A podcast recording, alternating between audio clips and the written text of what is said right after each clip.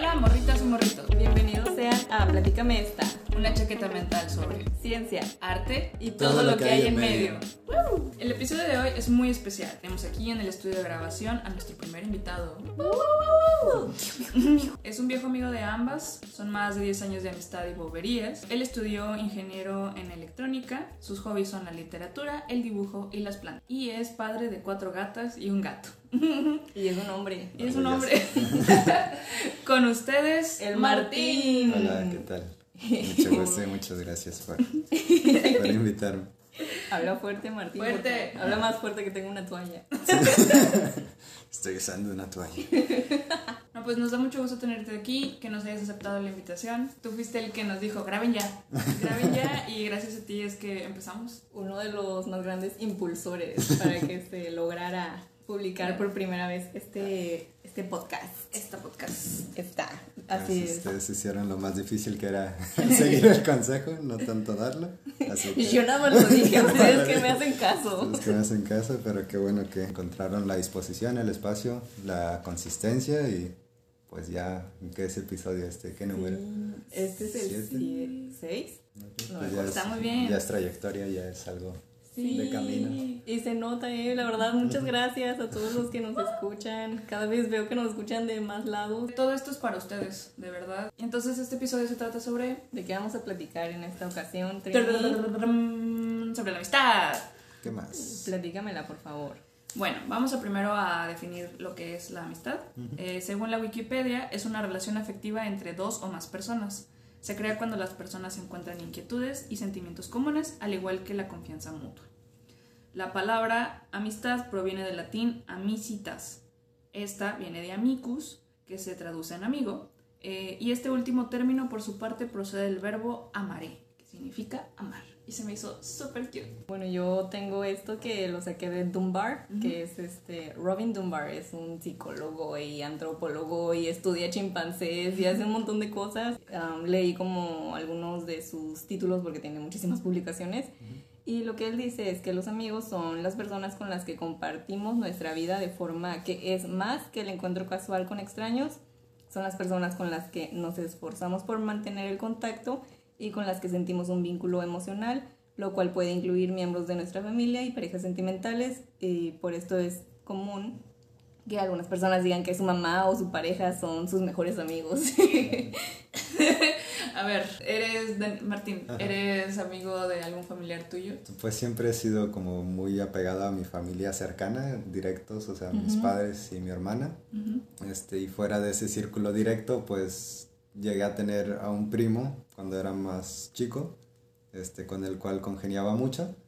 Y pues conforme fuimos creciendo se cambiaron los intereses y, y ahí fue donde como que perdí esa, ese vínculo. Esa amistad. Ujú, Porque a él ya le interesaban cosas que a lo mejor yo todavía no les prestaba atención.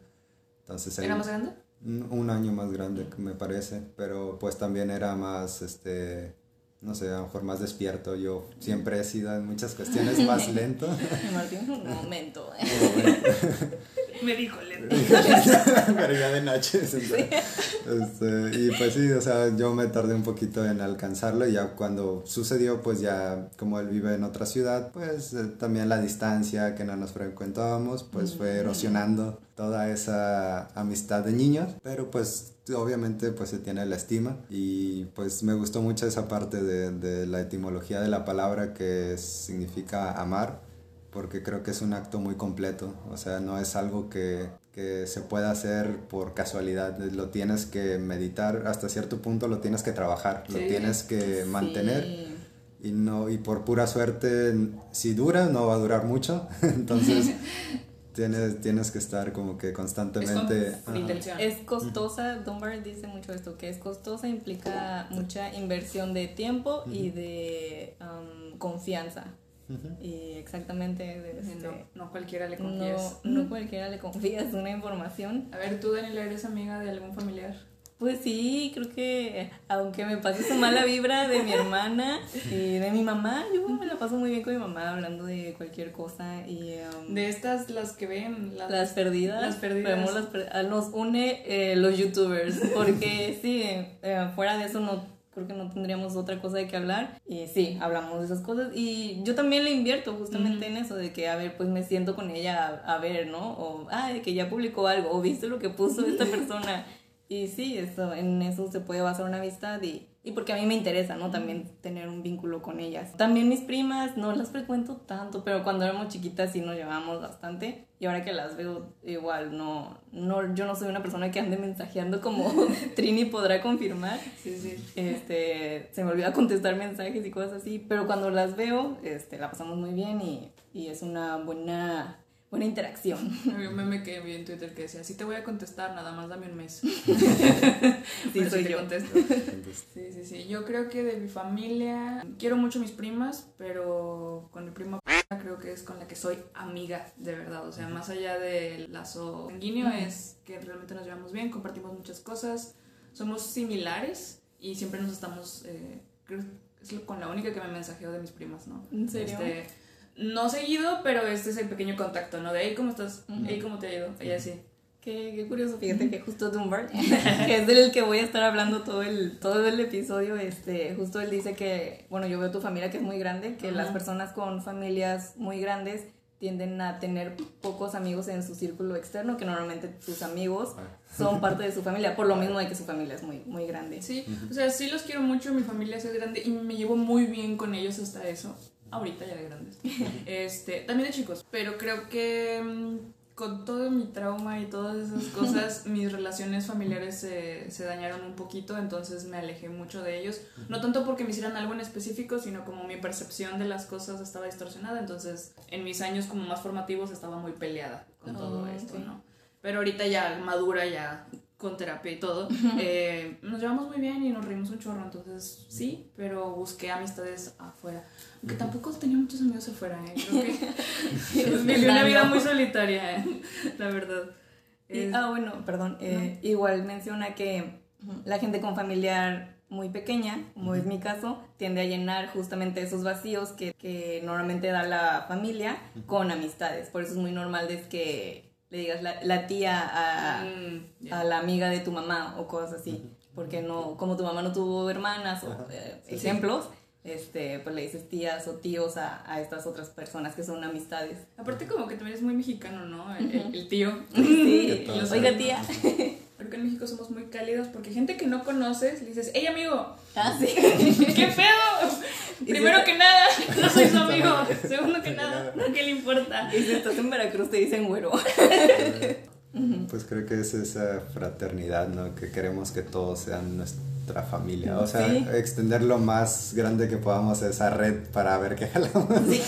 y a ver qué se salva de eso. El que se pesque. El que se pesque y, y pues en, en, una de esas que te encuentras una joyita, ¿no? Es como que, ah, pues no me costaba nada saludarte de esta manera y es amigable y de esa primera chispa hay veces que no necesitas más que eso, ¿no? Una, una buena como primera impresión y que sea como amistosa, que no sea hostil, como para poder echar a andar una relación.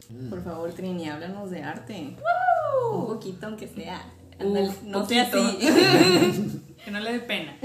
Este, si bien nos gusta tener una imagen romántica del artista torturado trabajando solo en su estudio, la verdad es que los artistas se unen continuamente para colaborar, socializar y aprender unos de otros.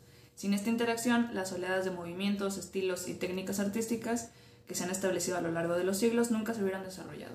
Eh, a mí me pareció muy contrastante este, este pequeño texto que copio de Google, de Google Arts, eh, porque sí, tenemos la idea de que el artista pinta solo y vive solo y es miserable y así, pero realmente, al menos en mi caso, cuando más me siento inspirada es cuando he estado conviviendo con gente.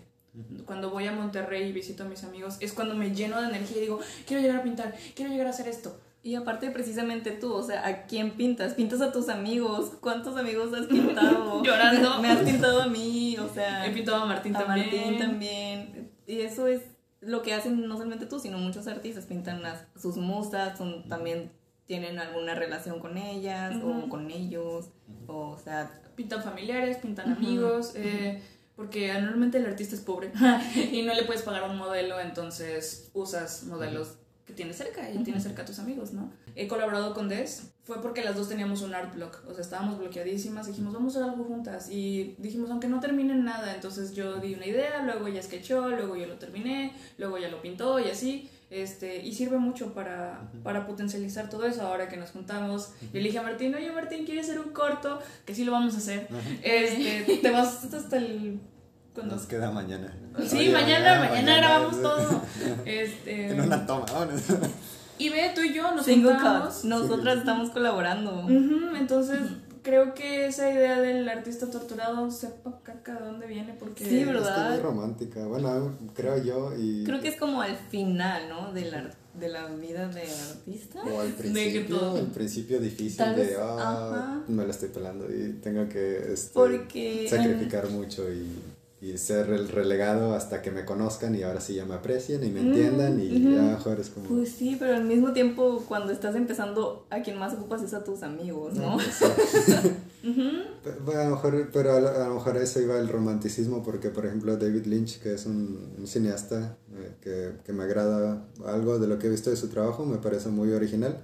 Y él decía, es, existe esta melancolía que todos los que nos inclinamos a este lado artístico solemos cultivar y nos encanta cultivarlo porque nos da esta como este aire como nostálgico que es Ajá, muy y como misterioso. Ajá, misterioso, pero todos sabemos que no somos así todo el tiempo. O sea, Creo que viene del ego, ¿no? a lo mejor es una cierta.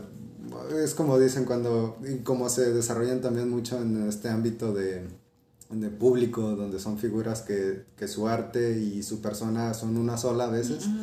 Entonces también tratan de personificar lo que es. estar a la altura de su trabajo, ¿no? Porque a lo mejor piensan que, que su trabajo puede estar manifestando una cosa y su persona es Pero- algo como que más sencillo y es como que no, quiero estar a la altura de, de mi trabajo, así que voy a dar esta impresión. Súper extravagante. Sí, y- y como, que, como que quiero agradecerme a mí y todos los que te ayudaron así de, "Mm, no. Tú nomás diste la idea. Sí existe colaboración en el arte, y de hecho es como lo más común.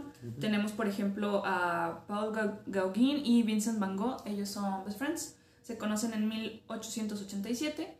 Eh, Vincent Van Gogh lo invita a quedarse a su casa y para Vincent era así como la esperanza de poner tener, tener su colectivo, o sea, decir de que... Quería su "Ay, grupito. Iba- Quería su grupito, iba a ¿no? emprender con ese caballero. Ujú, porque a Vincent Van Gogh lo rechazan los impresionistas al principio porque Vincent antes pintaba muy oscuro porque estaba triste Eh, y le dicen no métele más color y así y de hecho Gauguin le enseña a meter color en, en sus obras y pintan juntos y de hecho hay una pieza de Gauguin luego se las pongo ahí en Instagram donde pinta a Vincent pintando girasoles esto es súper Inception ¿no? así que te pinto pintando eh, luego su amistad como que se, se rompe un poquito. Se separan, pero se siguen mandando cartas. Saben que ya no pueden como convivir en el mismo espacio, pero son, son buenos amigos eh, a través de cartas y así. Ok. Este, luego tenemos los círculos de amistad. Los círculos de la amistad que igual este, los dice Dunbar, que obviamente a base de unas grandes investigaciones donde el individuo, o sea, tú eres el, el ego y este va creciendo, eh, se hace tres veces mayor en cuanto a la cantidad de personas que, que están rodeando tu círculo.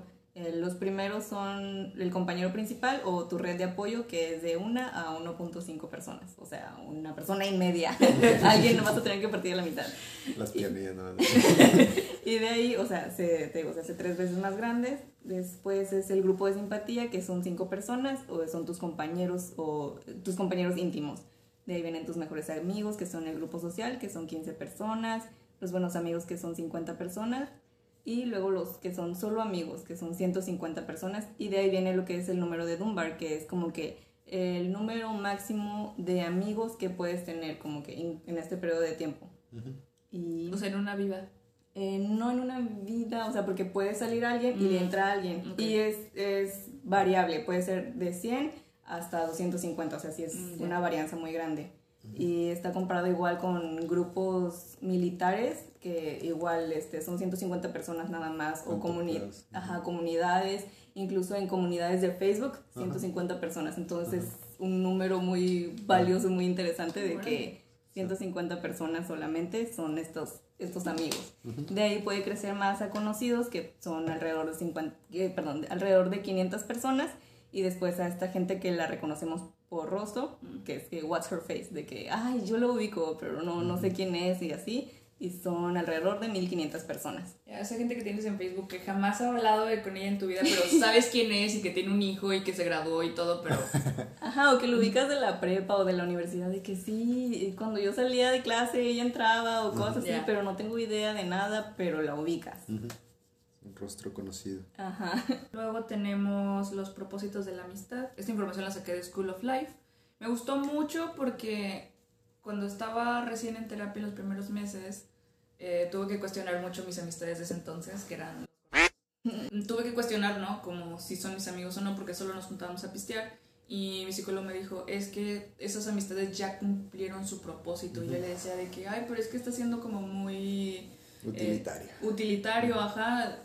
Tal vez ya no nos podemos juntar para lo mismo, pero siguen siendo mis amigos y los quiero mucho y así. Me dice, sí, pero ¿cómo vas a sostener esa amistad? Ponlo a prueba. Ajá, Cambia o sea- el ambiente a ver si es cierto. Sí, de que invítalos por un café en lugar de pistear. Y dicho y hecho, me dejaron de hablar. O sea, no por malo, sino porque Querían hacer eso. o sea, Ajá. Querían seguir ahí. Sus intereses eran otros. eran otros y yo ya no compartía eso. Entonces, ahorita que vi este fue de, ah, a esto se refería, ¿no? A mí me costó mucho entenderlo como, sí, son escaloncitos.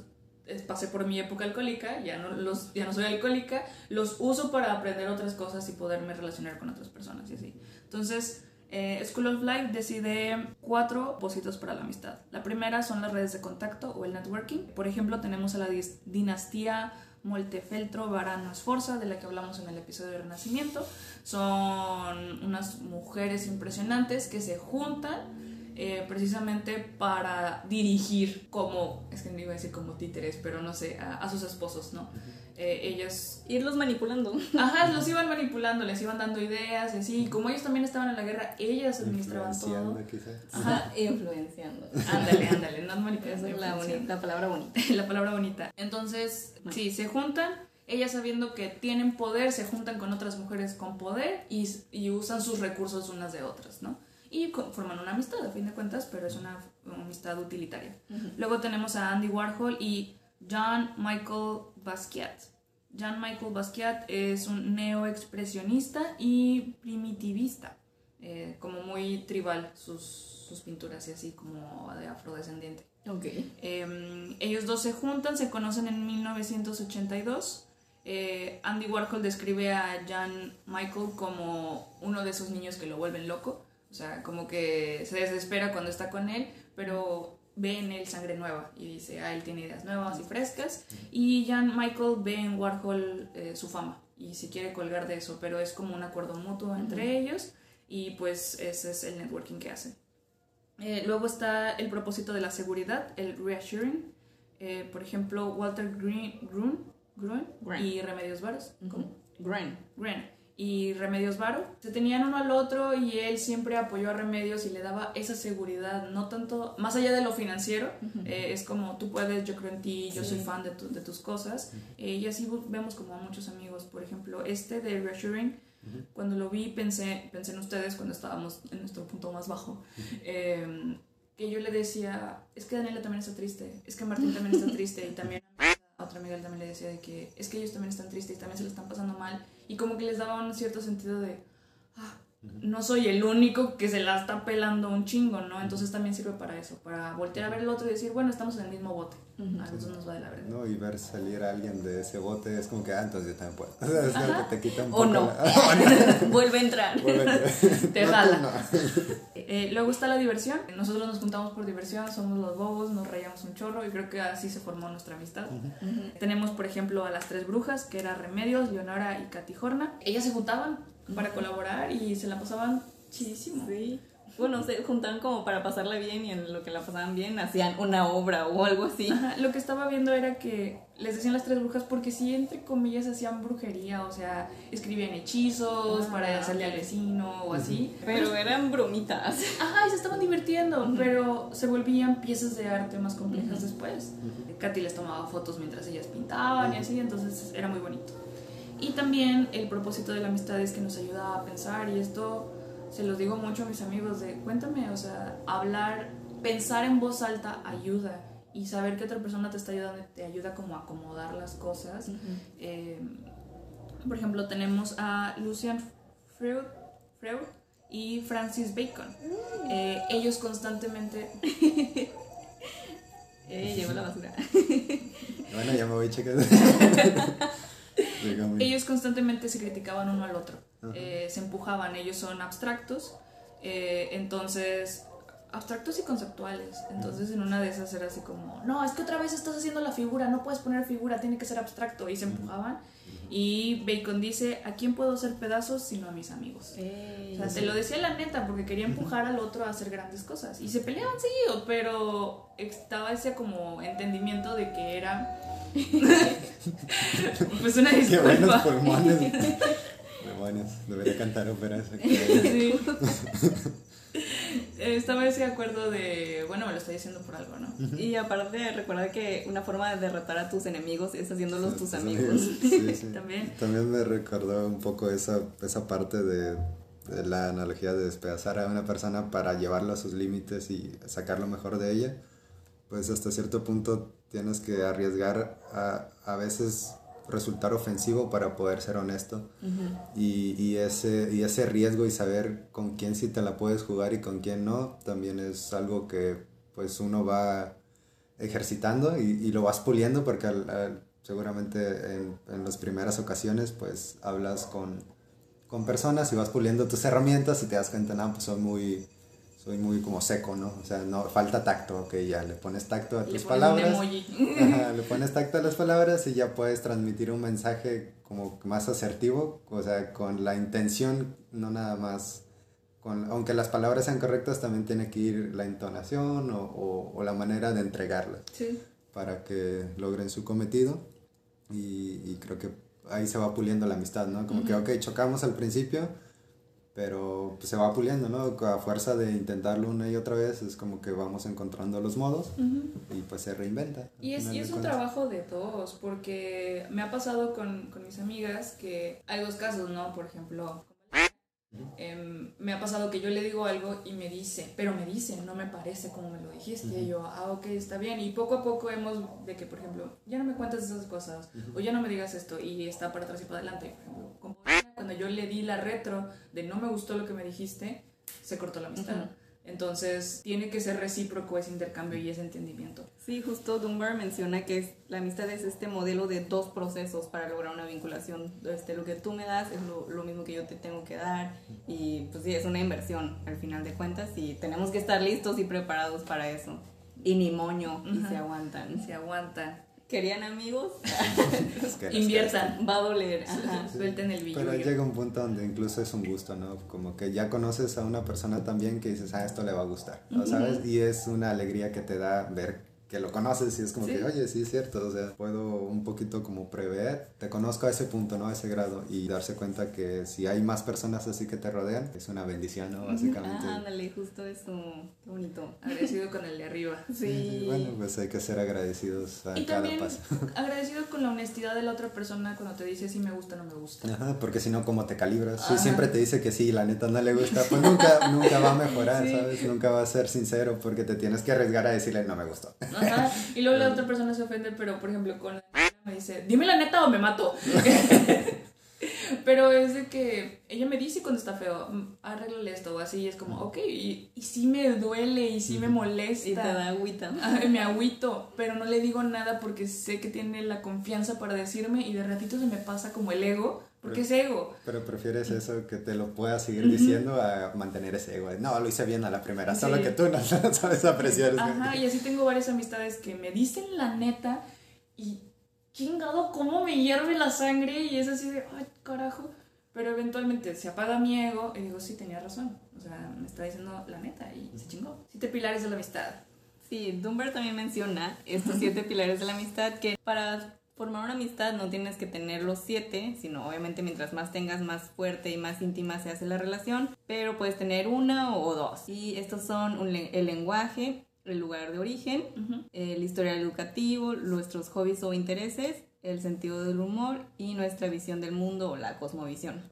Mm, Por ejemplo, el historial educativo, por ejemplo, de Camille Pizarro y Paul Cézanne, ellos fueron juntos a la academia de Charles Soussier en París y los dos son impresionistas. de hobbies e intereses, el ejemplo que tengo es Erga Degas y Eduardo Manet. Edward Manet. Eh, ellos dos son admiradores de Diego Velázquez y se encontraron mientras estaban copiando el masterpiece de Infanta Margarita. Dijeron, eh, ¿te gusta Velázquez? A mí también. Y se hicieron amiguitos y ya. O la Trini y la Daniela. Sí, sí contigo este, tenemos arte y ciencia que nos unen. Este podcast nos une.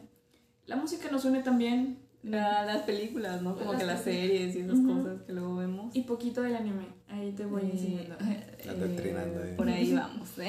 Y a ustedes los une el amor por las plantitas. Yeah. Y a Martín y a mí nos une también el arte, eh, la música, la sociología y la psicología. Ajá, las ganas de compartir temas. Y pues siempre es interesante, ¿no? Como saber qué piensa el otro. Una buena amistad. Y el sentido del humor. Y tengo este quote que lo saqué de In Praise of Folly de Dicerus Erasmus. Es de 1509 y dice, eh, la locura que hace amigos los mantiene así. Los amigos deben tener el mismo humor e inclinaciones también, o de lo contrario la liga de la amistad, aunque hecha sin tantas protestas, pronto se romperá. Y creo que eso es algo que nos une a nosotros. Nos dan risa los mismos memes, este, decimos las mismas bobadas. Creo que para mí es una de las cosas más fundamentales, el sentido, sentido del del humor. O sea, te da tanta cancha con qué jugar. O sea, el hecho de que puedas presionar botones en otra persona y hacer que se ría, Sí. o llevar una historia de la nada, empezar a bobear y decir cosas que no existen, pero que la otra persona, por el ánimo de, de hacer algo chistoso, le echa cosas encima y, o sea, eso es muy, muy ameno porque generas algo de la nada, o sea, y es muy... Se presta mucho para esa cuestión de, de creatividad, ¿no? Decir boberías tiene su chiste, no Sí, cualquier sí, cosa, claro.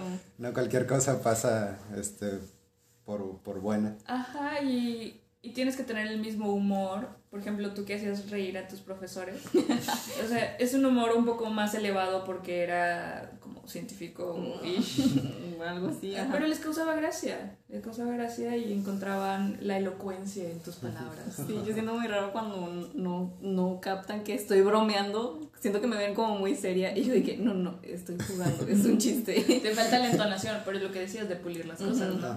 Pero a mí también me han, me, me han dicho que me falta este, ese tipo de, de cuestiones, de como timing o, o entonaciones de para, o sea, a veces tienes la idea bien, pero no la dices en el momento adecuado y se pierde. Y a mí siempre me pasaba que, que muchos decían, ah, es que tú eres el que dice el chiste y luego alguien más lo repite y se ríen del, del que lo repitió. No. Entonces era como que, ah, pues yo me voy contento porque sí sé que es Funcionó. divertido. Ajá, sí sé que es divertido, solamente me falta que salga de mí.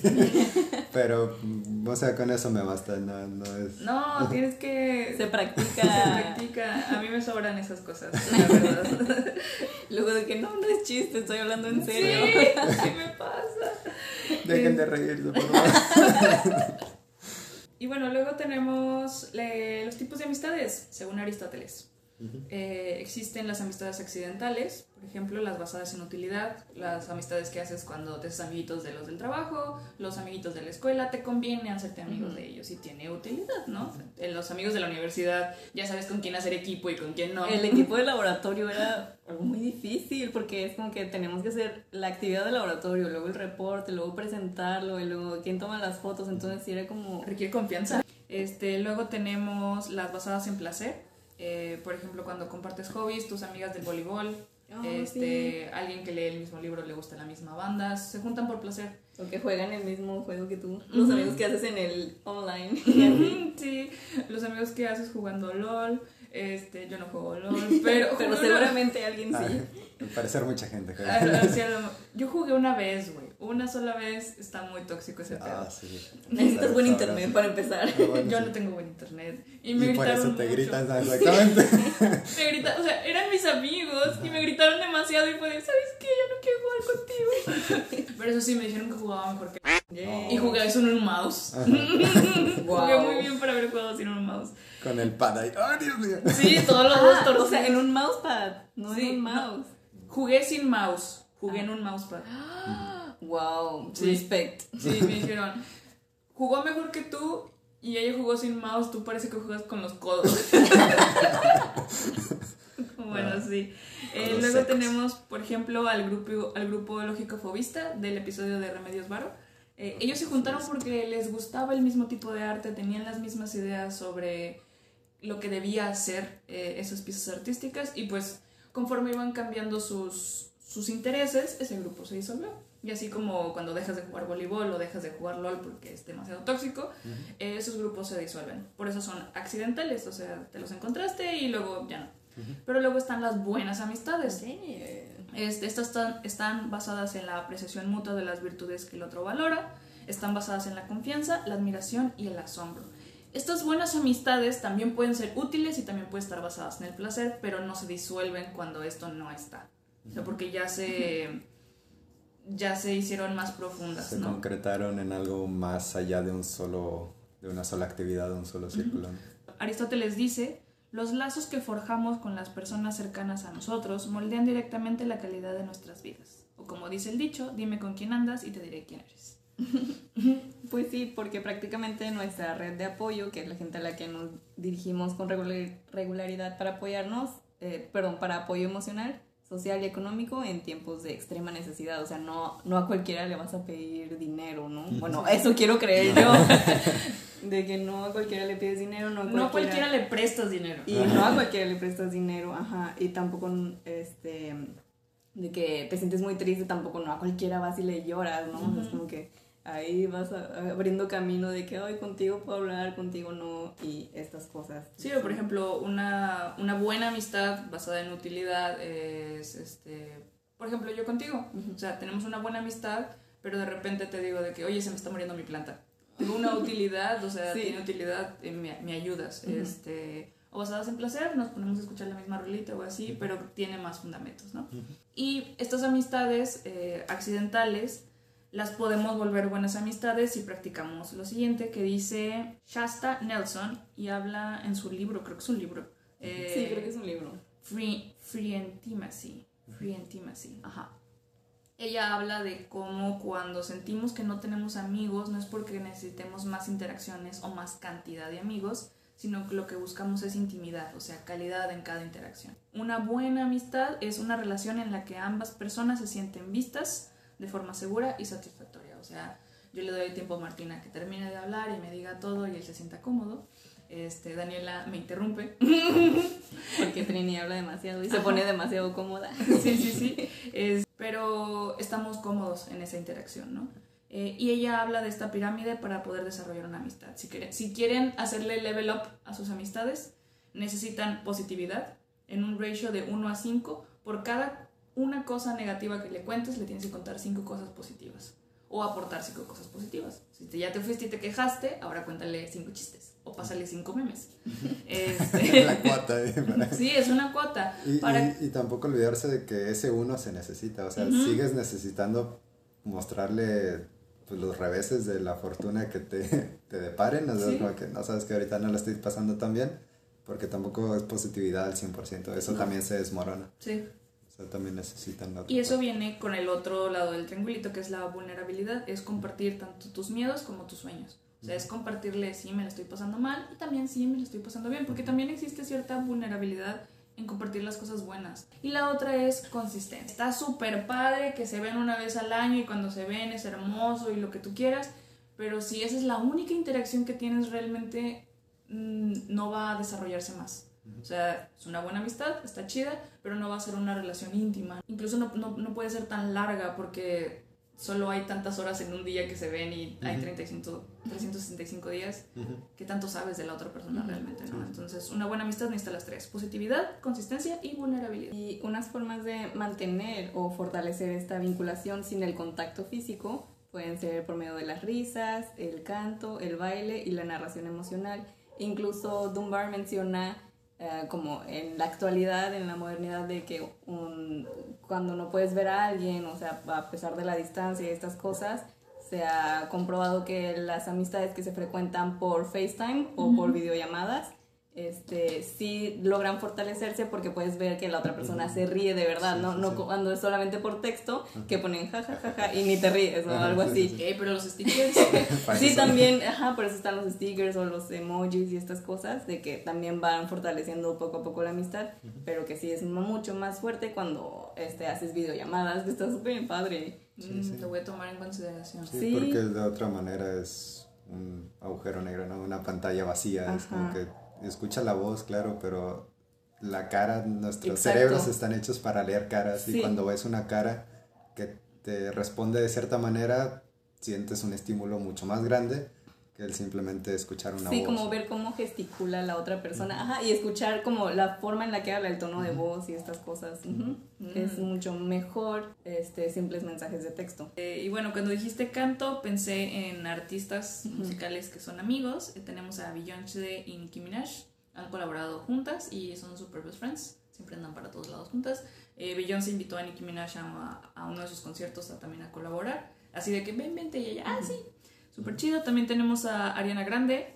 Y estas no las conozco, pero Ariana Grande es amiga de Tyla Parks y Victoria Monet. Ah, Victoria Monet creo que sí la conozco y creo También que canta, hizo, ajá. canta y también creo que trabajó con ella en alguno de sus coros o algo así. Sí, trabajan juntas seguido. Ajá. Este, no me acuerdo quién de las dos, si Tyla o Victoria, también colaboró con Pánica de Disco. Uh. Este, entonces sí, también cantan, pero son menos famosillas.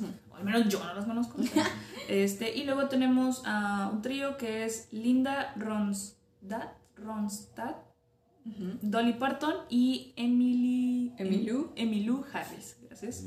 Este, ellas también eh, se juntaron a colaborar y de hecho tenían un code que decía, cuando nos juntamos a colaborar, para nadie hace sentido más que para nosotras. No, O sea, todas decían de que, que ustedes tres, o sea, como que cantan muy diferente, pero hicieron algo chido. y baile es como cuando vas al antro con tus amigos o amigas. A mí me encanta ir a bailar con mis amigos. verdad, Sí, encanta. está muy padre.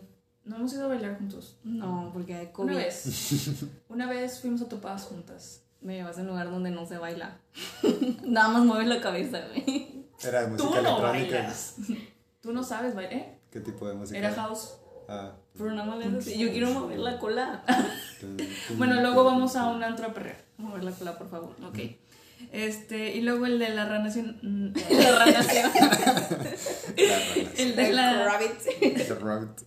la narración emocional. Tenemos a Lana del Rey y Courtney Love. Ellas son super fans una de la otra y siempre se están intercambiando como lyrics y así, se dedican canciones y está súper bonito ese pedo. Mm. Y pues esto tiene que ver con lo que es el cuidado social. Este, Dunbar lo menciona como social grooming, solo que es una palabra muy complicada en, esta, en estos días, así Sí. que es como el cuidado social. Y es este componente que es- crea una plataforma emocional en donde las relaciones cognitivas de confianza, compromiso y reciprocidad pueden ser construidas. Con esto terminamos el primer pedacito de mil horas. ¿Cómo te sientes, Martín? Bien. ¿Listo para ir a, a la pausa para ir al baño? Sí. Claro. Y bueno, entonces, este, vamos a tomar una pausa para tomar agua, ir al baño, que Martín se le quite los nervios. Preparar un té. Sí, y regresamos. Tienes que hacer... Eh,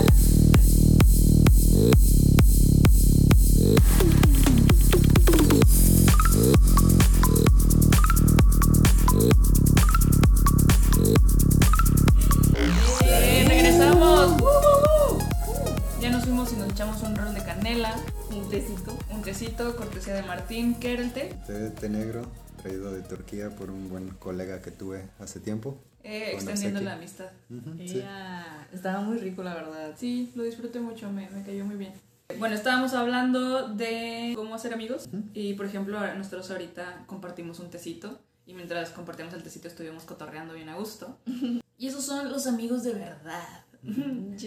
Y estábamos platicando de, de ideas muy, in- muy interesantes, eh, diferentes puntos de vista, pero al final creo que tenemos puntos de vista similares Sí. en ciertas cosas importantes. Por eso somos amigos. Sí, yay. Y Jordan Peterson habla sobre los amigos de verdad, que son aquellos que facilitan tu desarrollo, que te cuestionan un poco, que te dicen la neta. Son aquellos a los que les puedes decir malas noticias y ellos te van a escuchar. No son esas personas que le dicen, ay, es que me pasó esto. Bueno, a mí me pasó esto peor. O Ah, deja, conozco a esta otra persona que la tiene peor que tú. Que siempre andan compitiendo. Ajá, ah, por las buenas o por las malas. Es como, caray, solo quería que me Logré escucharas. esto así, pues yo alguna vez logré esta otra cosa, es como que ya es irrelevante incluso, pero no te dejan salirte con la tuya ni siquiera. No, no, no, nunca les vas a ganar. Ajá. Y si les cuentas buenas noticias, ellos te van a ayudar a celebrar. Y es algo que me esfuerzo de hacer un chingo con mis amigos, con todos. Si me conocen, creo que, Sí. que lo hago. Creo que es complicado ser buenos con nosotros mismos y nuestros am- buenos amigos nos ayudan. Los buenos amigos también, los amigos de verdad, sí te juzgan, pero es porque lo que quieren es lo mejor para ti.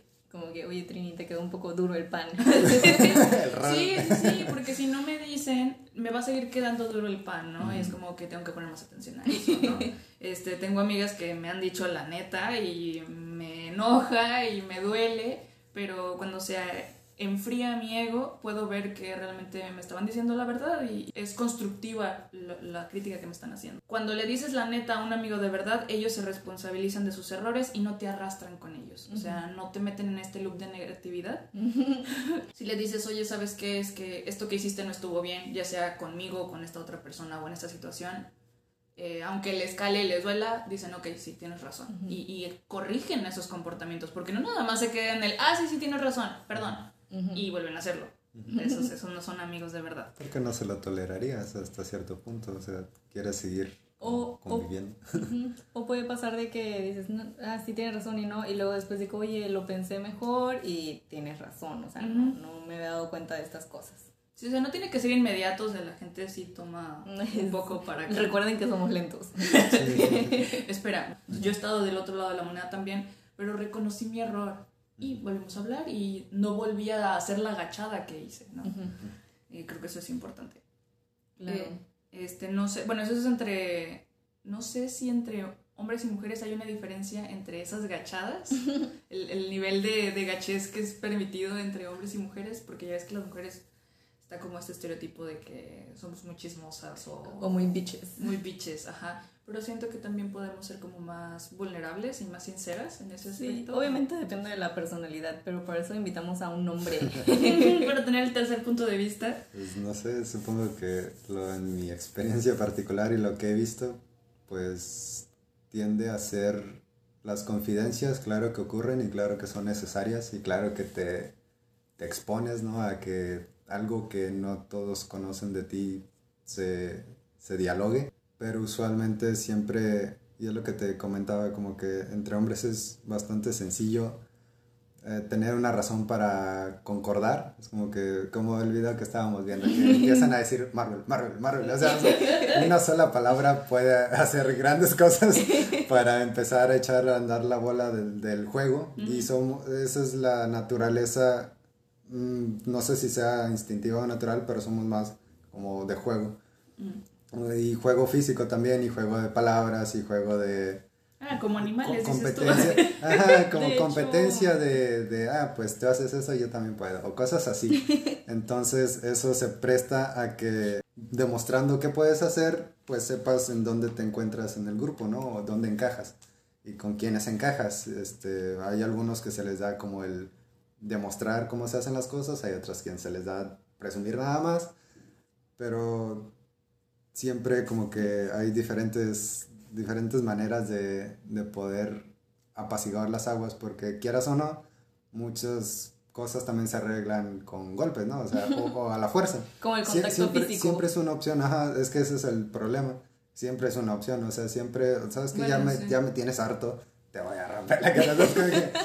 Es como que, siempre es una opción, nunca me ha pasado, siempre me he mantenido al margen. Sí me han dicho que me han querido como que, o sea... Meter un Ajá, sí, que me han querido como que... Qué bueno que te Ah. mantienes al margen, ¿verdad? No, o sea, y, me, y, y más que nada por, por ese tipo de cuestiones donde a lo mejor yo pienso que estoy diciendo algo divertido, pero crucé una línea y no me di cuenta. Y es como que ya te pasaste y, y, y te lo hacen saber, pero te lo hacen saber con esa con ese con ese prejuicio de, de mira, sigues jugando a eso y, y esto va a pasar. Entonces déjate de... Parto. Ajá. tu mandarina en gajos. Sí, sí. Entonces, pues eso a lo mejor sería una de las diferencias porque las mujeres tienen otras estrategias. No se agarran a golpes necesariamente. Que no es, iba a decir, no es exclusivo No, de los no hombres, porque sí me ha tocado Sí, sí. de morritas que se agarran a Claro, trancazos. claro que sí, pero no es, tienen otras estrategias que funcionan igual o mejor, que son, por ejemplo, pues deshacer la reputación. O sea. Atacar. Son muy salvajes. a- sí, o sea, eso- Somos. pues, o sea, son estrategias como un poco más sutiles, pero igual de devastadoras si tú quieres. o más. o más, porque pues el fregadazo putazo se te quita. Ajá, o hasta la cuentas, ¿no? Pero, pero el otro te pueden, te pueden comer viva, ¿sabes? ¿Te cancelan? Está como esta imagen de las series o las películas donde se agarran a golpes y después están juntos tomando una cerveza, ¿no? Y, Sí, y con que- un- una bolsa de hielos, así que, Es que los ay, golpes- no manches, sí me dolió. Bueno, te digo, no me ha pasado, pero para eso son, resuelves una disputa y se resuelve y ya puedes pasar a otra cosa, ¿sabes? O sea, como que ya demostraste lo que querías demostrar, ya, se fue el sentimiento, se fue... Sabes que hasta hay cierto respeto de te atreviste a llegar a ese punto para defender tu postura, que sigue estando mal, a lo mejor, pero ya lo estamos platicando, porque ya llegamos al punto del clímax donde fue O sea, agarrarnos a golpes. es como la extrema catarsis, Ajá. ¿no? Y tal vez con las mujeres no se nos permite socialmente como esa extrema catarsis. No, es más peligroso, o sea, francamente, y te digo, pasa con los hombres porque tenemos tendencias más psicópatas, o sea, tendemos a No tener... creo, pero Yo creo que sí. Dunbar dice justo que es algo Los más, chimpancés se cultural arrancan la- más cultural que biológico, o sea, es parte de la... No, los chimpancés se arrancan los, las extremidades solo por ser de otro bando. Ah, sí, pero no por una discusión Ah, como la pues, que no, pueden llegar a tener un par de amigos. Pues se Mm, pueden sí. atacar entre ellos, si, o sea, si eran amigos chimpancés y después se van a otro clan y se vuelven a encontrar, se reconocen y aún así se atacan. Va en el sentido biológico de esa tendencia o esa inclinación a, a recurrir a ese medio, que, Aparte- que no está bien, o sea, te digo, pierdes mucho, o sea, Y te arriesgas mucho. me recuerda, bueno, no sé si entre dentro de este tema, pero es como los feminicidios. Los hombres matan mujeres, y es un hecho. Y luego vienen los hombres diciendo, ah, los hombres también nos matan. ¿Quién los mata? Los hombres. O sea, entre estos dos, hombre y mujer, el que más mata gente son los hombres. Los Y ni siquiera mayor- tengo los datos. La mayor cantidad de personas en cárceles también son hombres, o sea, o en situación de calle o cosas así, ¿sabes? Es como que tenemos tendencias que nos llevan a, a- a lugares muy malos, ¿sabes? Entonces... Pero pues, ¿por qué será? O sea, ¿será por cómo estamos socializadas las mujeres y los hombres? Sí. Este, y nuestras relaciones con otras personas, nosotros cuidamos un poquito más porque decías, tal vez el golpe es más sutil. Te empiezo a chismear con la otra persona sobre ti y poco a poco te vamos aislando y así. No te agarro a golpes y por eso no me van a meter a la cárcel por un chisme, eh, pero sigo aventando el golpe emocional. Sí, o sea, es, es, um, creo que es una estrategia, ¿no? Más con consecuencias aún más peligrosas que un golpe, que te agarres a golpes con tu amigo. Este, bueno, esas son las amistades entre hombres. Definitivamente creo que son más complicadas en el hecho en el que no las entiendo. Ajá, tal vez son complicadas para nosotros porque somos mujeres y tal vez para ustedes son complicadas las relaciones entre mujeres porque no son mujeres. ¿o ¿Qué opinan de eso? Bueno, siempre he tenido como cierta como duda de, de qué pensar o, o cómo funciona el hecho de un, un hombre que tenga solamente amigas mujeres o una mujer que tenga solamente amigos hombres. Yo, eso cómo se manifiesta, ¿sabes? Porque uno pensaría que es más fácil congeniar con las personas que tienen un poquito de tus mismos misterios, ¿no? Porque al final de cuentas, el misterio de qué es, te hace lo que eres, pues es difícil, pero cómo funciona, no lo sé. Ajá, lo que yo leí fue que tal vez como entre lo- la adolescencia, cuando entramos en esta etapa, sí, la- los hombres tienden a buscar más amistades mujeres y las mujeres más amistades hombres, por esto de las hormonas y de que queremos relacionarnos de estas otras formas y así, pero en realidad sí tenemos tenemos como mujeres más amigas mujeres y los hombres tienen más amigos hombres. y son las amistades que se mantienen. Esto ya va cambiando cuando vas creciendo, después de los veintitantos ya tienes, vas perdiendo, entre comillas, ¿no? este, ciertas amistades mujeres, te vas quedando con las que son verdaderas amistades y, y ya, como ya no estás buscando eso o, o ya no te interesa tanto. Ya pasó el hype, ¿no? Ajá, ya pasó ese hype, o sea, sí, te- obviamente sigues teniendo amigas y eso, pero ya no de la misma cantidad o de la misma forma que antes. Yo creo que tiene que ver con lo que hablábamos hace ratito de cómo estás rechazando cierta parte tuya, eh, ya sea masculina o femenina. Yo lo leí también, no me acuerdo en cuál, pero si quieren busco el artículo, eh, que hablaba de que las mujeres que tienen más amigos hombres es porque están rechazando su, la, su mamá, a su mamá, y viceversa. Si tienes más, como hombre tienes más amigas mujeres, es porque estás rechazando el lado masculino tuyo, que se ejemplifica con tu papá. En la, sec- en la secundaria y en la prepa tenía muchos amigos hombres, los todos eran mis únicos, no eran mis únicos amigos, pero era con los que más me juntaba. Era tu círculo más cercano. Era mi círculo más cercano y conforme fui sanando eh, mi relación con mi mamá, empecé a tener más amigas mujeres y a cultivar mejor mis amistades con mujeres Y creo que ahorita tengo más amigas mujeres que hombres y estoy bien. Sí, ah, igual yo también siento que perdí muchas amistades con hombres y no me siento mal al respecto. no perdí nada, acabo No perdí, gané, ajá. porque no me quedé con ellos. Ajá, y estuvo muy bien. También, de, también fue un esfuerzo, ¿no? De, de recultivar esas amistades que ya tenía, pero pues que no de mucho tiempo tuve un mejor amigo y este y bueno esa amistad ya quedó atrás y me esforcé mucho la verdad sí me esforcé mucho o sea dentro de mi manera y mis capacidades sociales de fortalecer las amistades femeninas. Y me siento súper a gusto y es mucho mejor o sea es una seguridad muy muy diferente a la que te da un hombre. Y también creo que tiene que ver eh, al menos para nuestra generación, y hablo de generación porque pues nos tocan oleadas de cosas, ¿no?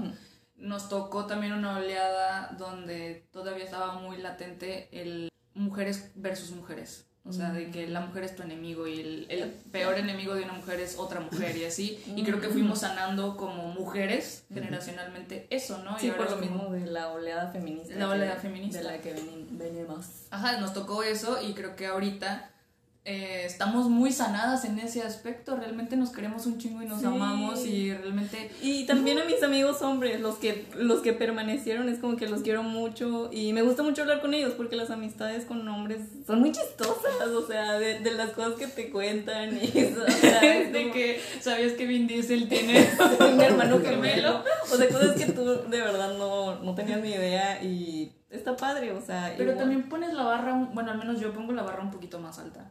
O sea, sigo siendo amigo de Martín, porque Martín es una persona con la que puedo dialogar eh, y podemos ayudarnos a cambiar puntos de vista y así. Pero, por ejemplo, alguien que le digo, ya sabes que está siendo machista o está siendo así, y sé que no va a cambiar, nada más lo corto y ya. O sea, no, no, ya no me voy a desgastar por ser amiga de esa persona o aceptar menos. Y creo que tiene que ver más con o sea, esas transiciones, ¿no? También va cambiando conforme vas ah, creciendo. Ajá, y, ajá, justo lo que iba a decir, como ya estamos, ya somos adultas, ya pasamos estos veintitantos, o sea, ya somos adultas, ya podemos, ya sabemos, ya somos conscientes de lo que queremos en una amistad o en una relación en general y lo que no nos gusta. Entonces, si ya vemos que esta persona tomó estas actitudes que ya no te gustan, es como que mira, ¿sabes qué? Aquí la dejamos y muy padre nuestra amistad, pero ahí quedó. Ajá. ¿Y tú, Martín? ¿Tenías más amigas mujeres? Más no, fíjate. Yo no tenía amigos.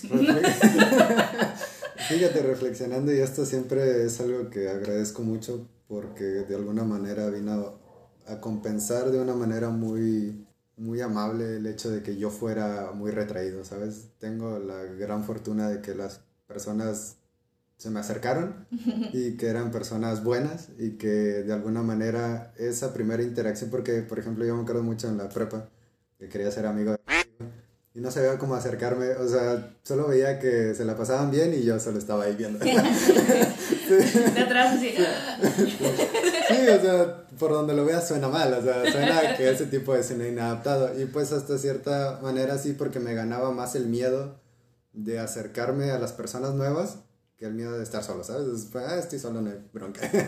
así vivo y así moriré. Hay cierta seguridad de estar solo. Y, y pues no me atrevía, ¿no? Entonces, por suerte, muchas de las personas que me acompañan hasta la fecha se fueron las primeras en dar el paso y, y yo de alguna manera pues corresponderles y empezar ese juego de tú das, yo doy algo, tú das algo, yo doy algo y tratar de, de irla escalando, ¿no? O sea de que... dos pasos. Ajá, que crezca también en, en el tamaño de los detalles o en el tamaño de la consideración. Y curiosamente, pues mis amigos, si no es que todos o son de mi edad o un año mayor. Y creo que es un balance saludable entre hombres y mujeres, porque también no son muchos amigos por etapas. De la primaria fueron tres, de la secundaria fueron dos, bueno, tres también, este, de la prepa pues fueron tres también, o sea, y ya de la universidad fueron dos. Entonces fueron, y, y, digo tres, tres, tres y dos, porque son los que puedo seguir viendo hasta la fecha. Tuve otras interacciones con otras personas que igual y por mi omisión, pues hubo distanciamiento y cosas así. De las amistades accidentales, ¿no? Sí, pero también que, y también eso es a veces difícil, cómo, cómo vuelves a tocar la puerta de alguien y decir, hola, ¿qué sabes? Ay, yo siempre te decía, háblale, mándale el pinche mensaje y tú no, es que ya no hablamos. Y yo, mándale el mensaje. Cuando fuimos al, a- cuando salimos apenas, yo sentí que nada más fue como que ahí están. Sí, Hablen. yo también sentí eso que mamá pollito y mamá pollito llevaron a los otros dos Sí, pollitos. literalmente cada una fue con, con su pollo. Lo recogimos y ven, platiquen, son amigos. Y se, y se lo pasaron bien, Sí, ¿no? pues sí. Ajá, y, y, Y yo no hice me- una actividad muy divertida de busquen la llave de mi carro. No, no, nos vamos de aquí. Hasta les pusimos actividades didácticas. Sí, sí. Sí, pero fíjate, no me molesta ser ese, ese chicle, ese, ¿cómo se dice? Conductor. De que sí son amigos, sí son buenos amigos y cuando se ven les falta consistencia a los dos. Sí, sí, O sea, si pues, considera que el otro también no puede, no tiene tiempo. Pero la amistad está, ¿no? Y es, y es bonito tener amistades viejitas. Sí. O sea, y que perduren. ¿Cuál- hagan su flex. ¿Cuál es su amistad más larga? Pues tengo dos amigos que conozco desde la primaria, si no es que el kinder, pero Wow. primaria seguro. Yo, la cabra. Primaria también. Mm, Creo que desde el kinder. O sea, es que yo no me acuerdo. En realidad mi memoria no sirve. Pero. Ay, que ya estás vieja, tienes Ajá, ya 50 estoy, años. ya estoy bien viejita. Pero mi mamá es de que sí, de que desde el kinder y no sé qué. Yo como que, ok, lo que tú digas. Te creo, suena Ajá. mejor el flex. Sí, lo hace más interesante, pero sí, o sea, desde muchos años y tal vez ya nos vemos o nos juntamos tanto como antes, pero siempre que nos vemos está súper padre y Está el cariño, ¿no? Está, ajá.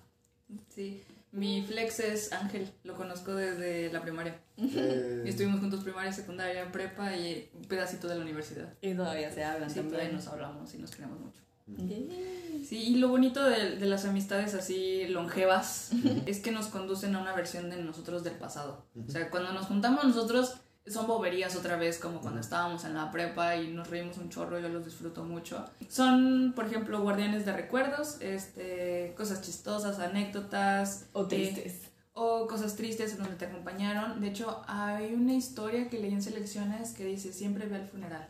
O sea, siempre haz las cosas difíciles con tus amigos. O sea, porque recuerdas más cuando alguien te acompañó en un momento difícil que cuando te acompañan en momentos de felicidad, ¿no? Este, mm, por ejemplo, cuando fui a visitarte cuando te rompiste el pie.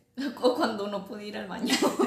O apenas que tenía esta diarrea explosiva. Sí, este, o sea, cuando estás enferma he tenido la, la atención, ¿no? De decir que necesitas, voy, te llevo y te traigo. Claro que sí. Este, igual amigos que me han contado, no, es que sabes que falleció mi tío y así vienen y platican conmigo y cuando me comparten esas cosas, suena bien feo, pero me da felicidad porque están siendo vulnerables y que tengan la confianza de contarme esas cosas como, ah, gracias por considerarme tu amiga, ¿no? Se siente así como la amistad bien densa. Esa confidencia, ¿no? Esa, esa intimidad. Este, y pues esos amigos también cargan consigo conocimiento de tuyo del pasado y de tu viaje, o sea, de todo lo que has recorrido. Te puedo decir, no es cierto, Daniela, tú eres bien lista y has hecho esto, esto y esto, ¿no? O sea, cuando pierdes como cierta confianza en ti, esos amigos te ayudan a recordar las cosas chingonas que, han- que has hecho. Yeah. Y también te ayudan a poner tantito los pies en la tierra y es como, "Ey, tú también te has equivocado, también has hecho estas cosas, ¿no? Ajá, y todo esto deja algo que se conoce como una huella social o social footprint. Y es esta, una marca personal que dejamos registrada entre los miembros de nuestras redes, en las diferentes comunidades a las que pertenecemos, y estas permanecen a, a pesar del tiempo y de la distancia. O sea, algo que te recuerda mucho a tu amigo de que, oh, ella hacía esto, o ella nu- leía mucho, o nunca entregaba la tarea, ¿no? o cosas así. Ya no se pasó, y mejor que ya. o se estacionaba bien gacho. Sí, sí, sí, o sea, las como catchphrases de que ah, a mí se me pegó de ustedes, di esto. Entonces, me parece una broma excelente. O- Di que esto. Dije eso, y la Ajá, o dices, con la ahora di esto. Es como que- con la cabra de que con terminaciones de i, de un cabrí. Cabrí, así. Sí, sí, sí, o por ejemplo que digan cheto o así, es como, ok, está bien. Em, Sí, estos son marcas, de huellitas que dejan nuestros amigos. Ajá, incluso si los llegamos a perder o la amistad, pues, drifts apart, como se dice, nos separamos, eh, esas- esa huellita queda con nosotros y, y nos ayuda.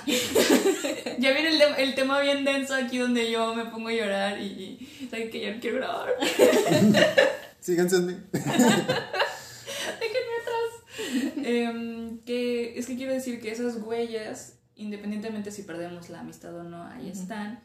Eh, y eso nos lleva a cuando perdemos amistades, ¿no? Eh, duele, está bien feo, no lo hagan porque me haces esto. Pero todos hemos perdido amigos. Y es triste, pero es normal. Sí, es normal. Creo que los recuerdas, o sea, no se pierden en definitiva hasta que los olvides, pero siempre como que a lo mejor queda algo, ¿no? Como a mí me sucede mucho, una amistad que pues por una u otra razón, también mi negligencia y otras cuestiones pues me ayudaron mucho, pero mm, hasta la fecha no he encontrado otra persona con la que tuve esa, esa, ¿cómo diría?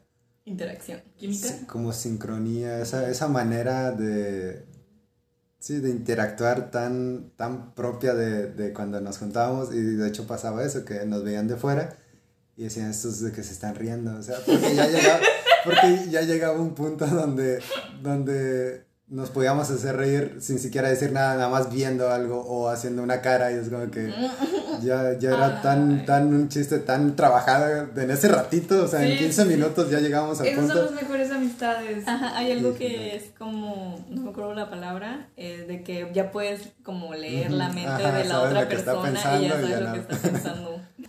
Creo que afinidad era la palabra que estaba buscando hace rato. Esa afinidad de poder hacer ese tipo de cosas, de alinearse tan fácil o con esa soltura.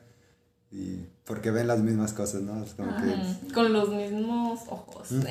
Y eso pues es algo que, uh, te digo, no, a pesar de que no está tan latente como en su momento, es algo que no olvido, que no creo jamás olvidar y que de alguna manera siempre voy a querer volver a tener. Ujú. Y no sé si lo, o sea, obviamente no igual ni mucho menos, pero sé que existe, está allá afuera. Sí, sí. y me gustaría como que volverlo a tener en mi vida y esta vez no dejarla. Así como mi, que... mi lado positivo es decir que sí, que sí lo vas a encontrar. Sí, sí se puede. Sí se puede. Y bueno, de hecho, de eso habla este Jordan Peterson, que sí es normal perder amistades, es parte del instinto del ser humano de crecer, ¿no? Vamos evolucionando.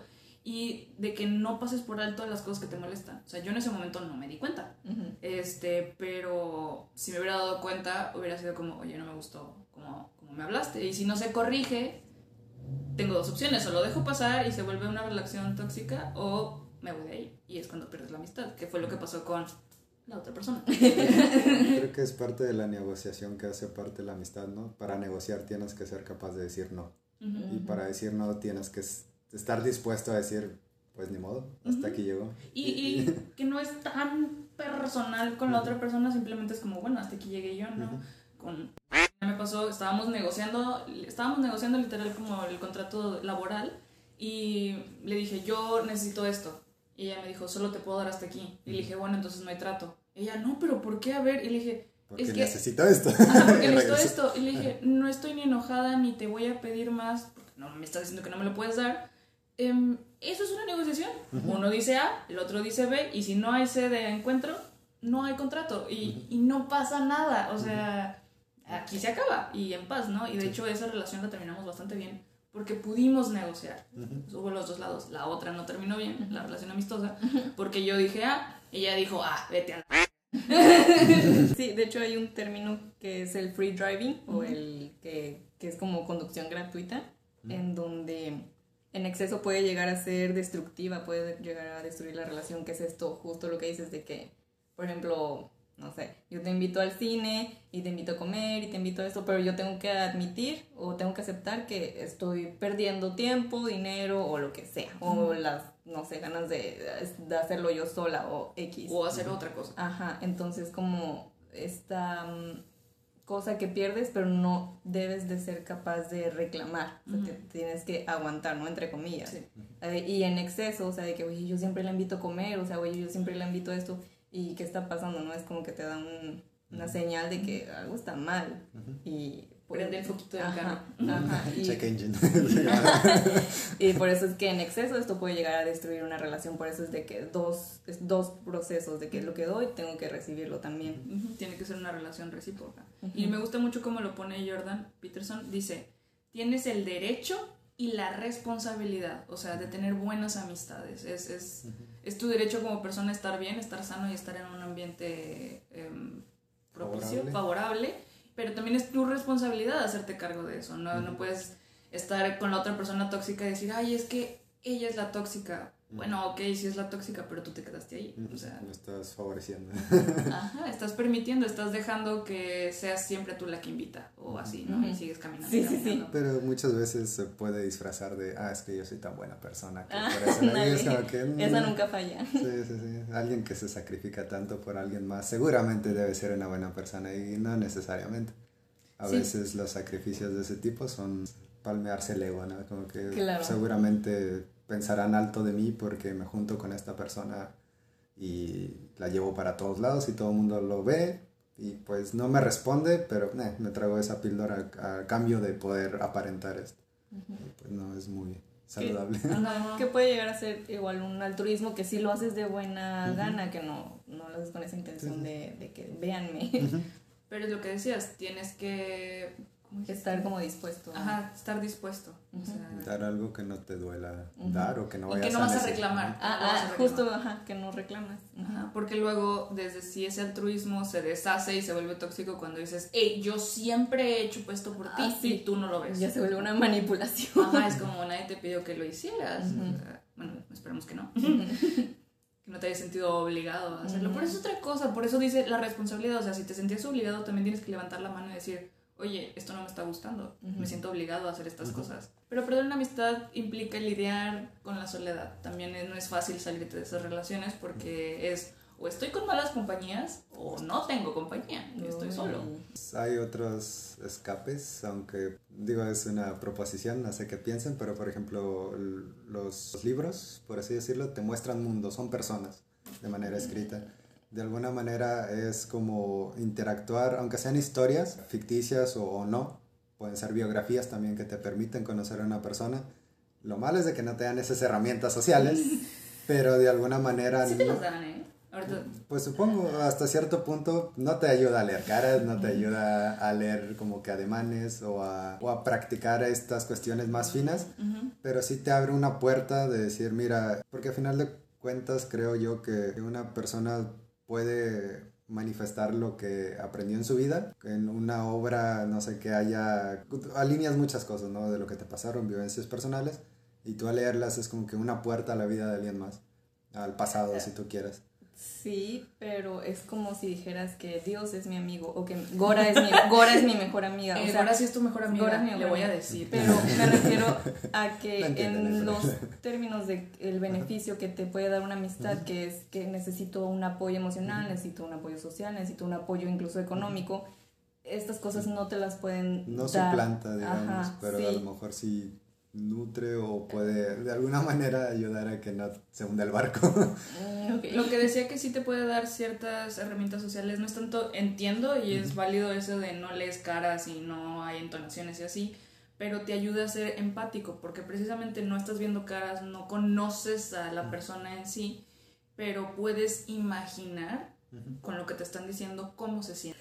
Pero sí, o sea, la soledad eh, viene, esto lo saqué de School of Life, viene de que eres una, que puedes ser una persona un poco más sensible y con cierta inteligencia, lo que hace que tu mente sea más compleja. O sea, por ejemplo, las cosas que tú lees, tal vez te nutres de sociología, antropología, psicología, y, y luego cuando quieres hablar, esto es todo el contenido que tienes y se vuelve un poco más complejo poderlo compartir. Sí. Pero eso tiene que ver eh, con que siempre estamos como luchando entre la honestidad y lo que es aceptable. Pues es la persona, ¿no? Esta, bueno, no fachada, pero este conjunto de cosas que conforman la apariencia necesaria y útil y que incluso pues te gustaría dar a conocer y dejas lo otro como que también lo resguardas porque tiene su valor y tiene su momento, pero pues no es para que lo pongas en todas Todos, partes todo ajá, el tiempo. En todas partes, ¿no? Y sí, solemos eh, buscar más como ser aceptados que ser honestos. Eh, Dices, bueno, si me callo estas cositas, entonces puedo ser aceptado por este grupo. Y la soledad también tiene sus beneficios. En el arte y la creatividad este, nos ayuda a conectar con otros a través del espacio-tiempo. Eh, así como decías Martín, que puedes leer un libro y puedes tal vez conectar con la biografía de esta persona o así. Mm, Igual existen otros tipos de arte, como por ejemplo la música, que escuchas una rola y dices, ah, este güey entiende cómo me siento. Y a través de eso conectas. Eh, Yo siempre le decía a mis amigos músicos que mientras escribieran de la forma más sincera, bueno, en general a mis amigos artistas, mientras más sinceros fueran, más con más gente iban a poder conectar. Porque uno cree que como que esta cosa honesta no es para cualquiera, cualquiera y así, pero si lo pones afuera vas a lograr llegar a esa persona que piensa igual que tú. Eh, nos ayuda también un beneficio de la soledad es que nos ayuda a desarrollar nuestra propia personalidad y nuestro punto de vista. Como leer. Ajá, sí. O sea, Martín, cuando abrías la boca y tal vez cruzabas algunas este, líneas que no te dabas cuenta, pero estabas mostrando tu punto de vista y, te agarrabas, ¿no? Y decías, bueno, voy a defender esto. Y eso te lo dio el estar solo, porque te hiciste tus propias ideas y las nutriste y una vez que um, congeniaste con alguien más, las pusiste a prueba allá afuera. Es básicamente el, si lo voy a, si se va a derrumbar, que se derrumbe por algo que valga la pena, es que tíramelo con, con, la misma fuerza con la que me tardé en construirlo. Pero pues sí, tampoco hay que ser tanto estarudos, a veces peco de eso. Eh, pero pues trato de corregirlo. O sea, es reconocerlo y corregirlo. Pero se ejercita, es lo que estamos hablando, de o sea, del tira y afloje de, de las amistades. Eh, y también la soledad nos hace capaces de una verdadera intimidad. O sea, como ya sabemos, ya tenemos la barra alta, eh, sabemos que tenemos que reforzar estos, ¿cómo se dice? Mm, nuestras interacciones. Em, sabemos qué es lo que estamos buscando. Y decimos, oh, mira, con esta persona sí me puedo abrir. Eh, porque ya experimentaste lo que es estar solo y estar en paz solo. Hay gente que logra eso y hay gente que no logra eso, no logra estar en paz y es Ay, sí. Mí me pues encanta estar sola. a mí también. Es un, choque muy grande. Digo, yo también he tenido la fortuna de poderme soportar. o sea, me llevo bien conmigo mismo, podría decirse. Pero sí, eh, imagino la situación donde ese no sea el caso, donde tú mismamente te esté constantemente, ¿cómo decirlo? Torturando. Ajá, te esté recriminando el hecho de, oye, ¿por qué estás haciendo esto y no lo otro? O, cosas así. O porque eres así. Ajá, o porque eres así, porque eres así, porque, o sea, sí, sí, sí, una, una, manera muy... Y, y, pues tiene su razón de ser seguramente, pero es una manera desproporcionada, ¿no? O sea, se tiene que atenuar. Se vale ser autocrítico y juicioso sobre sus tus propias acciones, pero no al punto donde te deje inmóvil, ¿sabes? O sea, si te deja inmóvil y estás presionando el freno y el acelerador al mismo tiempo, nada más te estás desgastando de gratis, o sea, no estás yendo a ninguna parte y estás siendo tortuoso. Y otro beneficio de la soledad es que nos aleja de una comunidad falsa. O sea, tú tal vez pusiste cierta resistencia porque no era lo que estabas buscando, porque no era el tipo de persona que querías contigo, o sea... No, creo que solamente es muy difícil para mí estar con alguien. en general. Sí. Y está bien, o sea, yo lo tomo mucho de pongo la barra alta y tal vez pongo la barra muy alta, pero I don't care, porque porque quiero calidad en mis amigos y quiero amigos con los que pueda ser vulnerable y me pueda reír un rato y no, no cualquiera junta como todos los puntos, ¿no? El bingo de la amistad. Sí, pero como dice Martín, o sea, no hay que ser tan testarudos, o sea, es como que, let me, let me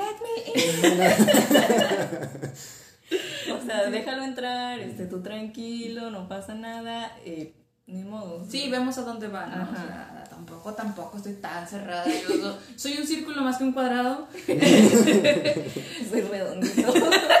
sí, soy redondita. Em, pero igual no a cualquiera le digo que es mi amigo. O sea, puede ser pues un buen amigo, pero no son mis mejores Por amigos. Por eso está el círculo, los círculos. Los círculos de amistad.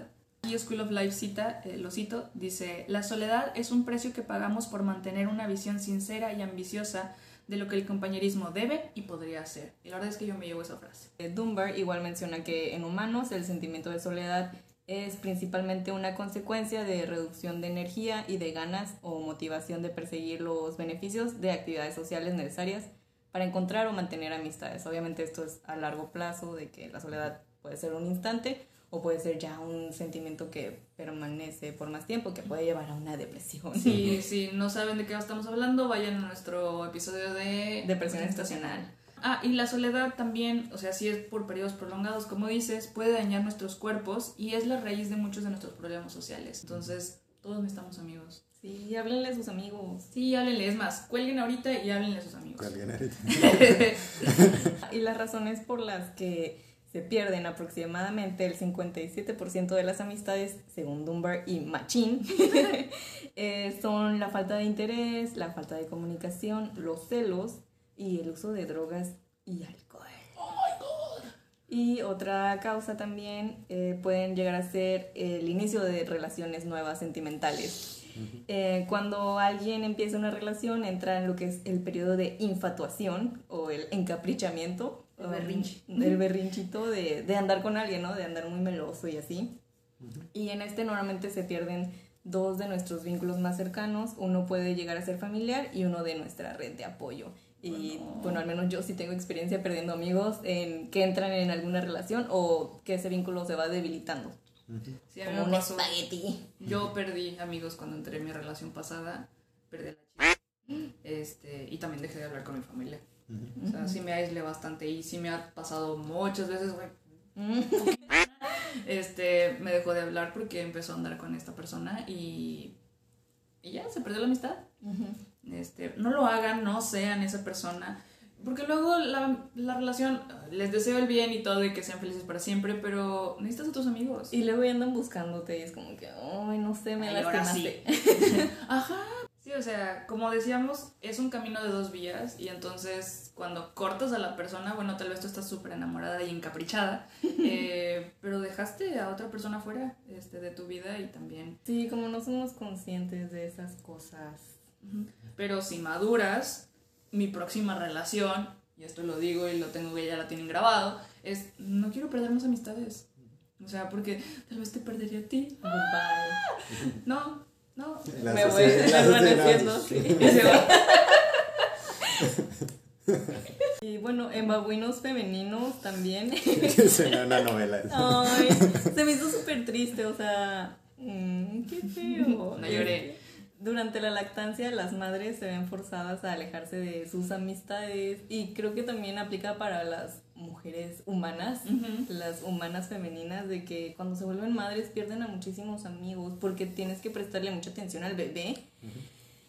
Y si no estás en el mismo, ciclo de vida, pues también se vuelve complicado. Es como, oye, vámonos de antro. Pues no te puedes Ajá. llevar al bebé al antro. Creo que, lo digo porque no tengo hijos, pero creo que como madre es difícil de que alguien más te entienda por lo que estás pasando, de que, oye, no puedo ir a este lugar por mis hijos, o sea, no... Pero luego migras a otro grupo de amigos que son mamás con otros hijos. Sí, es súper así. normal ver a un grupo de madres, ¿no? Porque todos necesitamos amigos. Sí, busquen amigos.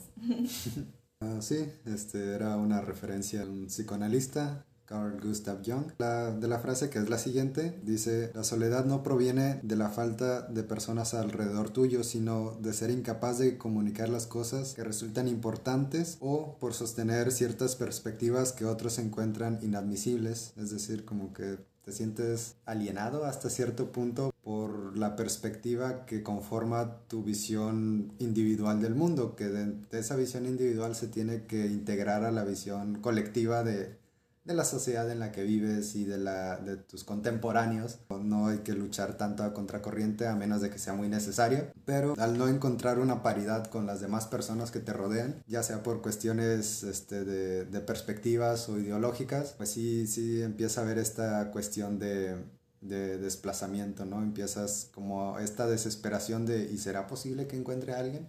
¿Será, o sea, de- Como ahorita, hace unos segundos la. Sí. ¿será posible que de verdad hay- haya alguien que piense como yo o vea esto que yo veo y que resulta tan importante para mí? Porque si no fuera importante, pues lo dejas de prestar atención y ves lo que todo el mundo está viendo y se acabó, ¿no? También, este, como mencionabas a Peterson, pues este, lo recordé, uno de, de sus libros, que es Antídoto al Caos. Y uno de ellos se dedica precisamente a esta cuestión de, de las amistades. El capítulo se llama Traba amistad con personas que quieran lo mejor para ti. Pero lo que me gustó es de que lo aborda del lado, de, del lado opuesto, ¿no? ¿Qué significan las malas compañías? Cuando tienes una mala amistad y te cuestionas, pues, ¿por qué la tienes? Si es algo que ni siquiera le desearías ni a un familiar tuyo, ni a otro amigo tuyo. Entonces, ¿por qué lo tienes tú? Una forma de, de justificarlo es por lealtad, ¿no? Es una persona que me ha acompañado todo este tiempo, no la voy a dejar caer, ¿no? No la voy a dejar abajo. Pero la lealtad no es lo mismo que la amistad, porque, bueno, no lo completa todo porque es recíproco. Si todo el tiempo se está eh, desequilibrando hacia una parte, pues quizás sea momento de poder dispensar de esa relación hasta que vuelva a haber un momento más adelante en la vida donde puedan empatar de nuevo. pero no es lo más recomendable o lo más saludable que te quedes con alguien que no es bueno para ti solamente porque piensas que la lealtad pura y ciega es una virtud, ¿no? O sea, tampoco se trata de eso. Tampoco se trata de andar queriendo rescatar a personas porque, porque es muy difícil. Luego te pueden ahogar con ellos. Claro que es un ahogado y lo que siempre ando, ya ni sé nadar, ¿verdad? Pero, pero es esta cuestión de si alguien se está ahogando, está desesperado. Alguien desesperado puede jalarte junto con, con, ellos, es muy peligroso. Sí, justo este, se dice esto de que si dañas una amistad es muy difícil de que es el last, ajá, está este del heart, de que quedas lastimado y es muy difícil volver a recuperarla de esa forma tal vez. Al menos para mí es, yo necesito estar segura que la otra persona entendió de verdad qué fue lo que hizo mal, porque de lo contrario me arriesgo a que otra vez lo vaya a hacer. Si no entiendes, tu perdón no me sirve de nada. Sí, entonces no tengan miedo tampoco de, de salirse de esas relaciones. Sí, sí duele, sí, pasé por mi duelo. Daniela también pasó por su duelo, cada quien a su, a su tiempo y de su manera. Pero después de que ya hice las paces con eso, me sentí más tranquila porque es como, ¿sabes qué? Ya no estoy enterada de tu drama sí me da cosa no saber qué está pasando en tu vida, pero... a mí el chile no. te da cierta paz porque era puro drama y ya no te estaba aportando nada positivo. Solo drama. sí. ¿Y Martín? ¿Has perdido amigos así? Uh, no, fíjate, nada tan aparatoso. Bueno, lo más aparatoso fue, pues, era mi amiga y mi pareja. O sea, ahí se mm. fueron dos en, el, dos por uno. Ouch, Pero sí fue difícil, ¿sabes? Creo que de las pérdidas más personales, ajá, más complicadas, más difíciles, más es, es como aparatosas. Bueno, yo lo veo como es como si se muriera, pero sigue vivo y es un fantasma, ¿no? Ajá. Sí. Tienes que encontrar un espacio donde pueda estar y que no te eche a perder, o sea, que no te siga como cazando esa sombra o ese fantasma para que no se entrometa con tu futuro y que el pasado esté de verdad en el pasado. O sea, que no lo traigas arrastrando porque si lo traes arrastrando... sí, lo traes arrastrando. sí, lo arrastrando. Sí, no, sí, cuando estaba hablando con mi psicólogo, literalmente me di cuenta que tenía fantasmas conmigo. Y cuando me di cuenta que eran fantasmas fue de, soy yo la que no suelta, ¿no? Eso. Y cuando logré soltar en mi ritual de luna llena. sí, o sea, lo que le sirva, la verdad. Ajá. Recomendable. Me hizo, o sea, lo, lo, que pasó es que me hice consciente de las cosas que quería soltar. Y dije, ya, ya hice las pases, les escribí una carta, no se las tuve que entregar, solo fue como lo que yo me quedé adentro que no me dejaba terminar de soltar. Es como en Betty la Fea, cuando perdona a don Armando. la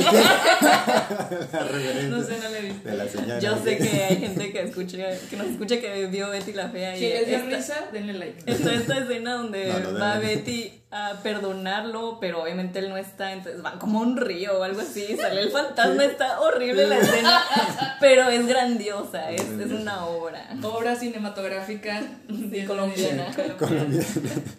Y queda literatura es amiga. este, pues básicamente dos referencias que me parecieron muy bellas. Este, La literatura, el lenguaje me parece una, una joya. Pues sí, es, este, es, parte de los pilares, el lenguaje. Y por ejemplo, el primero que les quería compartir era de, se llama El Profeta de Khalil Gibran. Este, lo encontré por, porque lo citaba Facundo Cabral en alguna de sus canciones. Creo que le hizo una lectura o algo así. Y dije, ah, voy a librar. y está bueno. Y uno de los temas que toma es precisamente la amistad. Y pues un extracto así rápido sería cuando tengas que separarte de tu amigo, no te aflijas, pues lo que más amas en él puede serte revelado más claramente en su ausencia. Y hace la analogía de una montaña siendo vista más claramente desde el llano y no una vez que estás eh, encima de ella, ¿no? O sea, que estás ahí. Dice, no permitas más propósito en la amistad que el ahondamiento del espíritu, que lo mejor de ustedes mismos sea para sus amigos. Si les das a conocer los reveses de fortuna, hazles conocer también tus éxitos. Pues ¿qué haces de la amistad si buscas a tus amigos para matar el tiempo? Busca más bien su compañía para vivir las horas, pues Él está para llenar tus necesidades, pero no tu vacío. Y pues la otra referencia es de Julio Cortázar, que es uno de mis este, escritores predilectos. Este, y también un pequeño extracto podría ser esta parte de aquí. Dice, no sé si soy claro, quiero decir que me parecía como si él estuviera viendo con mis ojos, andando con mis piernas, Muchas veces las personas me miraron con sorpresa porque yo dialogaba y sonreía, seguro de su presencia a mi lado. Todo esto lo sostiene en mi recuerdo indeclinablemente. Así debería ser la amistad, ¿no es cierto? Ojalá que cuando me llegue el día, alguien me sostenga en su cariño, me perpetúe a través del afecto. Será la prueba más honda de que no habré vivido en vano. Y, y esto hace una referencia a una amistad que él tuvo, este, que perdió como a los 30 o algo así, bastante jóvenes. Decía, éramos hondamente camaradas, o sea, ahí llegó al punto donde después de un año de su pérdida, él reflexionó y dijo, ah, ya sé por qué la gente siente como que el espíritu de las personas como si estuviera junto con ellos, ¿no? Esto que dices ah, antes de la montaña, que es más fácil verla desde el llano, me pasó con estas amistades que perdí. Ya una vez que logré hacer las paces y como que las vi desde afuera y ya se me fue todo el enojo y el dolor, porque el enojo es dolor eh, y tristeza, volteé y dije, ok, fue una amistad bien bonita. Fue bastante corta hasta eso, pero fue muy buena y fue muy bonita y la aprecio por lo que es y por eso ahorita puedo decir, les tengo cariño. O sea, y todavía las quiero mucho, ya fue la amistad. Pero ya desde lejos, ya que subimos y bajamos la montaña, puedo verlo y es como, wow. Ajá, incluso subes como las fotos, ¿no? De, que, de lo que compartieron y esas cosas. y ya no te duele como te podía haber dolido en ese momento. No, me duele. No hables, por mí. O sea, como en ese momento te pudo haber este, Sí, o sea, en ese momento que pasó todo como la ruptura y así, dije, ¿qué hago con toda esta cochinada que tengo en mi celular? O sea, ¿dónde pongo todo esto? ¿Dónde pongo el pasado, no? Ahorita poco a poco lo voy sacando y voy diciendo, eh, ese día que fuimos en carro me la pasé muy bien. Cuando fuimos a ver este lugar me la pasé muy bien y ya como que resignificas todo el trauma, ¿no? y bueno, pues muchas gracias por escucharnos si piensan que es muy pronto para hablar de la amistad, están muy equivocados. O sea, yo fui al Family Dollar el fin de semana y ya había cosas del Día del Amor y la Amistad. Lo que sigue, mamacita, ya es Año Nuevo. Güey, ayer fue Año Nuevo, mañana es Navidad. Que digan no. ya, dile, ya le di la vuelta al año otra vez, sí.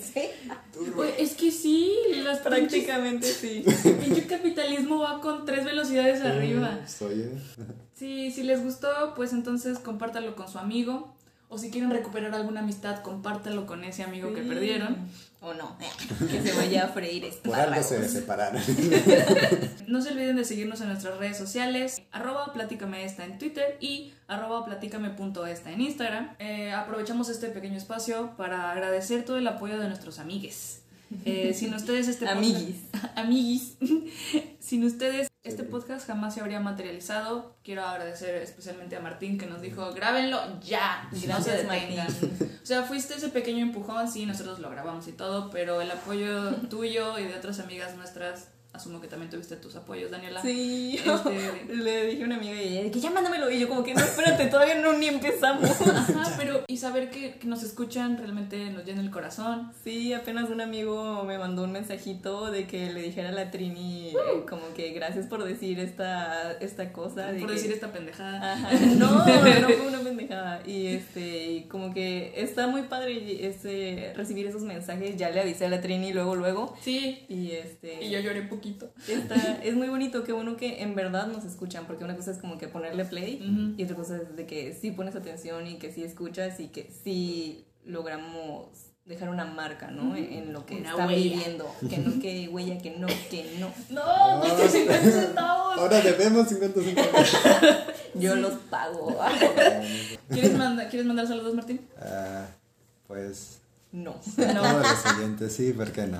Hay yo de futuro que escuchará esto y mis padres quieren escuchar esto. Ah, muy bien. Ojalá pues se los pueda compartir pronto y, les agrade y sean unos seguidores más de, este proyecto. Yes. Y ya por último, este, quiero, quiero felicitar a mi amigo, a mi roomie Jorge, este, que me dio una buena noticia hoy, este, una excelente noticia. Ojalá se haga y si sí, pues es para mejor para él y celebran juntos. Ajá, practicar esa celebración, este, no dejarlo pasar, es un logro pues que, que, es estar ahí constantemente buscando oportunidades y si se logra pues será excelente y ojalá traiga mejores cosas todavía el futuro, pero este es un paso en la, en la dirección correcta. Que te mantenga. Felicidades Jorge. Les deseamos felices fiestas. Eh, y los esperamos el siguiente año para seguir platicando esta. Gracias por compartirlo, denle like.